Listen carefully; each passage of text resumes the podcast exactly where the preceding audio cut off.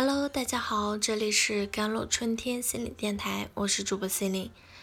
今天跟大家分享的文章叫做《你是否也想给孩子自己不曾拥有的东西》。看到有位朋友发圈说，她老公给孩子买玩具，准备儿童节的礼物。平时老公买的玩具，除了车就是枪，要不就是遥控飞机。她老公还特别自豪地说：“孩子就应该玩这些比较高级的玩具。”但关键是，他们家的孩子是女孩，所以玩具买回来之后，孩子都没有怎么玩。不过，这个当爹的确实很开心。你是否也想给孩子自己不曾拥有的东西呢？你是否也希望自己的孩子可以拥有那些你曾经喜欢却不能得到的东西，比如说玩具、机遇、职业或是梦想？想起一位朋友的经历啊，大学毕业那年，有很多企业到他们学校招聘，有北京的单位，广东的企业，他很想来南方工作。但是他的父亲却要求他去北京发展。对于父亲这一辈人来说，去北京是他们的信仰和愿望。父亲从动员到劝说，从和颜悦色到激烈争吵，父亲执意要他选择去北京工作。争吵最厉害的时候，父亲扬言要跟他断绝父子关系。虽然。这位朋友最后是选择了去北京发展，但这并不是他的选择。他跟父亲的关系也渐渐变得冷淡而疏远，因为爸爸的干涉让他别无选择。有时候，我们可能都不知道自己到底想要什么，直到我们成了父母，直到我们有了孩子之后，你可能忽然意识到，自己有种曾经想要的。却没能实现的生活，于是你对你的孩子有了期望。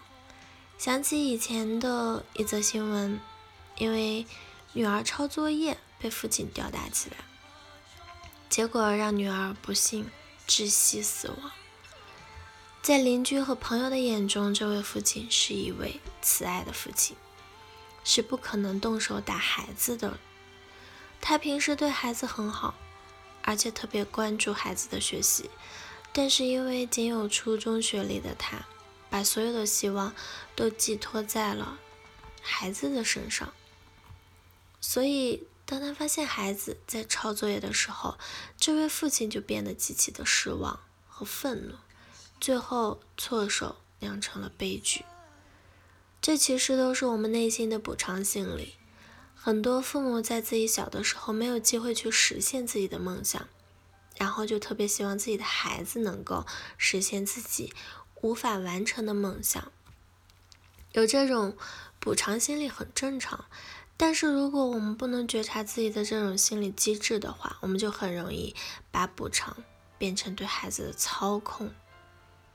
小说《无声告白》里面就描述了这么一个故事：十六岁的女孩。莉迪亚投湖自杀，但是他的父亲不明白，为什么那么乖巧的孩子会自杀？为什么父母那么疼他，他还要选择这条路？当莉迪亚的尸体被发现后，他的父亲很后悔，很内疚。为什么要搬到这个地方？为什么要搬到这个旁边有湖水的地方？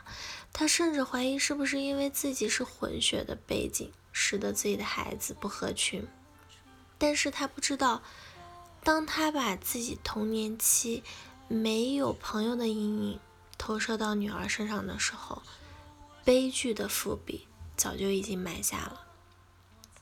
这位爸爸不断的要求女儿要学着多交朋友，他甚至要求女儿经常给同学打电话保持联络，要求女儿邀请同学来家里做客。在圣诞节那天，莉迪亚满怀期待的等着圣诞礼物，结果父亲给她准备的竟然是一本名为《如何赢得朋友和影响他人》的书。他很失望，但是他压抑了自己的情绪。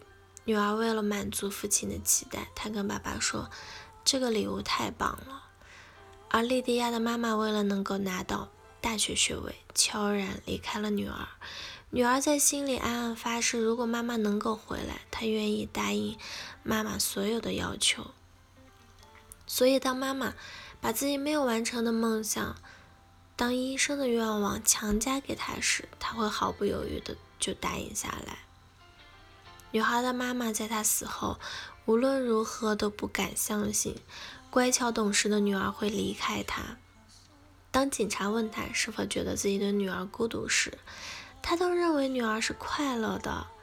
他觉得自己非常了解自己的女儿，但他并不知道，女儿的那些快乐，其实都是为了满足父母的心愿。我们终此一生都在试图摆脱他人的期待。找到真正的自己，却又在忍不住的去满足对方的想象。好了，以上就是今天的节目内容了。